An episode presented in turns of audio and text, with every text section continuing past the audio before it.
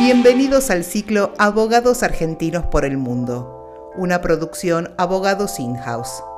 Vamos a conocer historias personales y experiencias profesionales de personas que se animaron a cumplir un sueño.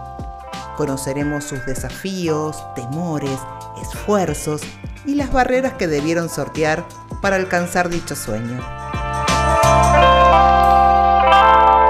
Bienvenidos a todos a un nuevo podcast de Abogados Argentinos por el Mundo. Hoy tengo el enorme placer de conversar con Thomas Helborn. Thomas es abogado y actualmente reside en New York. ¿Cómo estás, Thomas? Muy bien, muchas gracias por la invitación, Augusto. La verdad es que estoy muy contento de estar acá hablando con vos hoy. ¿Shall I say Thomas o Thomas nomás? Eh, cualquiera de las dos, la verdad es que eh, a cualquiera de las dos respondo, pero técnicamente es Thomas, con H. Bien. Este, bueno, Thomas, si bien reside en New York, este, viene de la costa oeste, porque él viene de, San Francisco, porque acaba de terminar exitosamente su LLM, nada más y nada menos que en la Stanford University. Y la verdad, Thomas, este, quiero este, justamente hablar con vos eh, sobre este tema, sobre tu experiencia en Stanford. ¿Te parece bien? Me parece muy bien. La verdad es que Stanford es una gran universidad y hay mucho para hablar sobre ella. Buenísimo. Entonces, digamos, la primera pregunta que te quiero hacer es, ¿por qué Stanford? La verdad es que fue una decisión bastante que la consideré bastante. Eh, ir para la costa oeste en Estados Unidos no es algo que se hace normalmente, eh, pero hablando con partners, socios de mi estudio anterior, Marvalo Farrell y Mayral, eh, les conté un poco sobre mi experiencia, mis intereses y me dijeron, no lo dudes, anda para Stanford. Tienen, tienen un enfoque en tecnología, en venture capital, en fintech, que era principalmente lo que venía haciendo, que, que te va a servir y te va a interesar. Eh, así que fue, fue algo que pesó bastante sobre mis decisiones. Bueno, acá me abriste una puerta interesante, porque justamente mencionás a Marvel o Farrell Mayral, la firma jurídica más importante de Argentina, y trabajaste ahí, si no me equivoco, algo así, 10 años. Entonces, la preguntar, el hecho de haber pasado por Marvel y haber trabajado ahí 6 años, ¿influyó en tu decisión de hacer el LLM o de elegir Stanford? La verdad es que influyó bastante en mi decisión de hacer un LLM. Eh, la calidad de abogados, la calidad de experiencia y de exigencia académica que se tiene dentro del estudio de, de Marval eh, es muy alta y yo vi a muchos amigos, compañeros, eh, mentores eh, pasar por un máster en leyes y, no lo, lo vi como un desafío para mí, pero también como un paso a futuro que era necesario para poder seguir progresando mi carrera eh, de la manera en la que mis semejantes estaban haciéndolo. Y de acuerdo con tu experiencia en Stanford, ya vamos a abrir las puertas de Stanford y ya vamos a entrar, ¿no? Pero, pero bueno, se abrió la puerta de Marvel y quería este, un poco profundizar en esto. Es, ¿Consideras que es clave, eh, fundamental, que, digamos, pasar por un estudio jurídico importante antes de hacer un LLM o crees que no? No creo que sea necesario. Sí creo que es algo que, te ayuda a verlo como algo realizable. Siento que cuando estás en un estudio grande eh, con semejante exigencia académica, ves a personas hacerlo, entonces lo, lo, sentís como algo factible, algo que podría llegar a ser pero la verdad es que conociendo el resto de la gente que hace LLMs, que, que, es, que hace títulos de posgrado afuera, no necesariamente en Estados Unidos, pero también en Europa, eh, en el resto de Latinoamérica, eh, no necesariamente tienes que pasar por un estudio grande. Eh, me parece que la oportunidad está para todos, solamente que es más factible, lo ves más realizable cuando venís de ahí. Bien, bien, esto que dices es muy importante. Este, y entonces, te diría, es importante para un LLM en cualquier universidad, más allá de Stanford, por ejemplo, tener una cierta experiencia acumulada como la que vos tenías de ya seis años o y un poco más de experiencia profesional o vos decís, no, mira, me recibo en la facultad y anoto y me voy a hacer un LLM al exterior. ¿Vos crees que es, es mejor tener algo de experiencia capitalizada? Yo siento que el programa del LLM eh, en particular exige que tengas cierto, cierto tipo de experiencia antes de, empezarlo. Eh, necesitas tener un poco de eh, conocimiento de cómo es la práctica profesional de un abogado como para poder realmente sacarle un provecho. Y también diría que muchas de las personas que vas a ver pasar por un programa de LLM van a tener por lo menos seis años de experiencia previos como para poder, o para poder mandarse a hacer un programa como este. Sin embargo, puedo llegar a decir que depende mucho de los programas, depende mucho de las jurisdicciones de donde vengan los abogados. Eh, así que no es un requisito, pero sí es algo que termina siendo eh, un, factor muy influyente en la decisión de si alguien lo va a hacer y si la universidad te va a considerar como alguien eh, que ellos quieren considerar para ese programa, porque también hay que acordarse que no, pasa solamente por vos, sino que pasa porque ellos te vean como alguien que quieren eh, que sea parte de, tu, de su emblema. Claro, entiendo. Y contanos, Tomás, cuando, digamos, este, decidiste hacer el LEM y le pusiste prueba a Stanford, ¿solamente aplicaste a Stanford o también aplicaste a otras de las Ivy League? Eh, también apliqué a otras de las Ivy Leagues. Eh, apliqué para Columbia, Harvard, NYU, eh, sí, y también Stanford. Pero la verdad es que cuando tuve que tomar la decisión, influenció mucho eso de sentir que estaba yendo hacia un programa que tenía algo que ver o que estaba más relacionado con lo que a mí me interesaba. Eso pesaba muy fuerte sobre mi decisión. Bien. Con lo cual, digamos, por los nombres que me acabas de tirar, este, apuntabas bien arriba, ¿no? NYU, Columbia, Stanford, Harvard, digamos, todas universidades de primerísimo nivel internacional. Y me parece que cuando estás apuntando un programa como este, eh, no tenés que no tenés que achicarte, tenés que poder sentir que, que puedes realizar cualquier cosa que te propongas eh, y, no venderte corto. O sea, siento que siento que hay muchas personas que cuando están aplicando sienten que es irrealizable entrar a una Ivy League acá en Estados Unidos, pero la verdad es que no lo es. Es, algo que es factible. Eh, conozco muchas personas que, lo han hecho sin necesariamente tener eh, quizás las mejores credenciales, pero solamente por tener un muy buen ensayo, una muy buena experiencia y por contar una historia propia que tenga que ver eh, o que la universidad llegue a sentir que, es original, que es necesariamente tuya y que ellos quieren eh, ser una parte de tu historia, eh, eso influye mucho en la decisión. Excelente esto que decís, excelente porque esto anima mucho. Em, y ahora, bueno, ahora este, llegamos, ¿no es cierto?, a Estados Unidos, estamos aterrizando en California, estamos camino al campus de Stanford y estás llegando. Contanos qué te pasó ese día. La verdad es que... Es, como entrar, no sé, es como si fueras Messi y estás entrando a... ¿No? Al, al estadio. ¿Qué, qué, qué fue?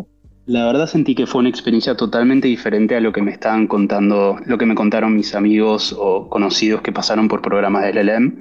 Stanford tiene un programa, una experiencia totalmente diferente, no solamente por ser West Coast, sino por el concepto que tienen ellos de vida académica, vida, universitaria. Como es un campus que está bastante alienado del resto de, está alienado de una gran ciudad porque lo más cercano que tenés es San Francisco, que está 40 minutos en transporte público y te diría 30 minutos en auto, eh, estás forzado necesariamente a interactuar con las personas que están ahí en el campus. Entonces tu vida cotidiana, tu vida diaria es constantemente eh, relacionándote no solo con las personas de tu programa, sino que también con el resto de los JDs americanos que están estudiando ahí y el resto de las universidades. La verdad es que teníamos charlas, eventos, eh, deportes, eh, eventos sociales, eventos eh, deportivos, cualquier tipo de cosas pasando ahí dentro de la universidad con MBAs, con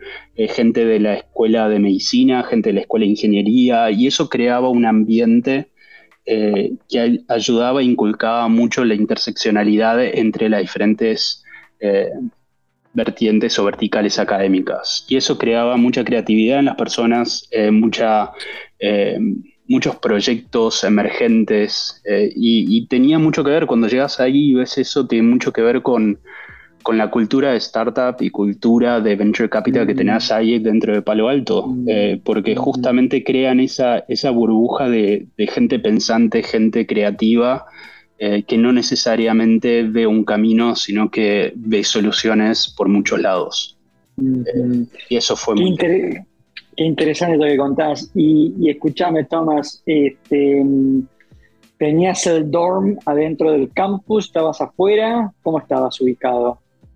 El 95%, 90% de las personas están ubicados dentro del campus. Eh, y eso, porque, porque no tenés mucho más afuera del campus, para empezar. Entonces, no estar cerca del campus te va a privar de vida social, te va a privar de, vida académica y te va a generar incomodidad más que nada. Y ni siquiera es más barato, así que tampoco es que eso te ayuda. Eh, y vida, haces, haces, esta alusión a vida social. Tus, tus, tus compañeros del dorm eran que coreanos, chinos, indios o eran latinoamericanos. ¿Cómo era tu aula? Era, a ver, contanos un poquito ese crisol de culturas. Tenías una diversidad muy amplia. Eh, la verdad es que yo compartía dorm con una persona de China, una persona de eh, El Salvador y otra persona que era americana. Y, todos haciendo programas diferentes, eh, estudiando cosas diferentes. Y, pero al final del día, cuando teníamos que comer, estábamos todos en el mismo lugar y, podíamos compartir ideas o hablar entre nosotros. Y hasta el día de hoy seguimos, seguimos en contacto. Y adentro del aula del programa también había la diversidad dentro del programa del LLM, la diversidad dentro del programa de JD eh, es impresionante. Teníamos de todos lados personas de diferentes culturas, diferentes nacionalidades, y es parte de lo que le, da esa riqueza a la experiencia del LLM. Eh, creas contactos con abogados de lugares que nunca hubieses pensado que, que, podrías llegar a tener un contacto, con, con proyectos, ideas y culturas y maneras de pensar totalmente diferentes a las que vos estás acostumbrado cuando estás trabajando en Argentina. Eh, la verdad es que e, eso es invaluable. Bueno, acá, acá estás dando quizás en una de las piezas claves ¿no? de, estas este, universidades conocidas como Ivy Leagues. ¿Cuánto hay de mito y cuánto hay de cierto este, en esto de que este tipo de universidades realmente te vinculan con un networking muy exclusivo? ¿Es, esto verdad o forma parte de un mito? Yo diría que, que hay una cierta realidad sobre eso. Eh, siento que cuando estaba en Stanford conocí personas que, no podría haber conocido de otra manera. Esto de estar necesariamente en esta burbuja de eh, entrepreneurs, burbuja de gente pensante, creativa, eh, te genera necesariamente estos contactos con gente que va a romper estructura, gente que va a pensar diferente, gente que va a crear proyectos y, vos los conociste antes de que incluso estén dando su primer paso hacia ello. Y eso, eso no creo que lo puedas conseguir en otros lugares. Sí, sí tengo que aclarar que Stanford no es Ivy League. O sea, Stanford de, técnicamente no, no, no entra en la categoría de Ivy League, pero, pero sí les compite en, el tipo de personas que, puede llegar a ir a ese tipo de instituciones. Eh, sí, Stanford es muy parecido. bien. Em, tengo entendido que Stanford está arrancada entre las top 15 o top 10 de Estados Unidos. Y entonces acá la, pregunta que te quería hacer es... Stanford es número 2 actualmente en, leyes, sí. Perfecto, en leyes, ok. Entonces, acá la pregunta que te quería hacer es, si tuvieras que definir con una palabra, ¿no? Este, ¿Qué es lo que qué es lo que te deja Stanford, ¿no? ¿Qué, cuál ha sido el valor agregado que te da Stanford? Eh, no sé si podría una palabra, pero sí un concepto. Eh, no siento que mi futuro está tenga límites. No siento que tenga que en mi vida. Yo soy un abogado hoy en día, pero no siento que ese rol de abogado tenga que estar circunscripto a una idea de abogado tradicional, sino que puedo hacer lo que sea con esta profesión. Puedo ser tan creativo, puedo ser tan pensante, eh, puedo proponerme cosas que, que quizás antes no hubiese pensado que un abogado podría hacer.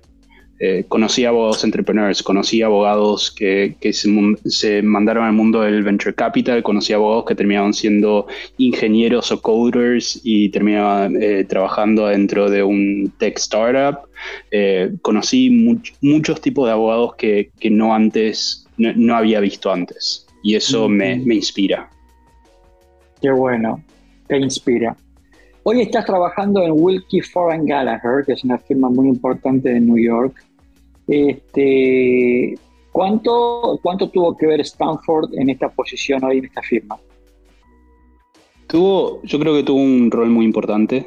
Em, cuando empecé las entrevistas eh, para Wilkifar, ellos me, me, dieron por descontado, me dijeron, viniendo de una institución como la que venís, eh, damos por descontado que tenés cierta, cierto ímpetu por, por aprender, cierto ímpetu por estudiar y que tenés cierta, ciertas ganas de ser ordenado, eh, capaz y, trabajar, trabajador. Eh, obviamente eso no me aseguró nada, igualmente tenía que entrevistar, igualmente tuve que conseguir referencias y tuve que probar mi valor.